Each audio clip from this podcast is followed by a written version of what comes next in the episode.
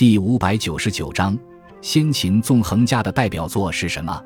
《鬼谷子》一书是先秦时期纵横家学派的代表作，相传是鬼谷子在楚国的监狱中写成的。今人考证此书，应该是后人托鬼谷子之名所作。鬼谷子，纵横家之鼻祖，原名王许，春秋时期人，隐居云梦山清溪鬼谷采药修道，自号鬼谷先生。史称《鬼谷子》，《鬼谷子》内容丰富，涉及政治、军事、外交等诸多领域。原书十四篇，其中十三、十四篇失传，今存十二篇。该书的中心思想与儒家思想完全相悖，主张权力斗争，谋得政治权势，同时还阐述了有关言谈辩论的技巧，认为人应该以追逐功名利禄来实现自身的价值。《鬼谷子》。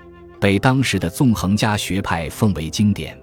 由于此书反对儒家思想，因此后世的儒家学者对它的作用、意义和价值极少研究，大多数人持反对和讥讽的态度。但《鬼谷子》一书代表了我国先秦时期百家争鸣一派的思想，是我们研究战国时期纵横家思想学说的重要资料。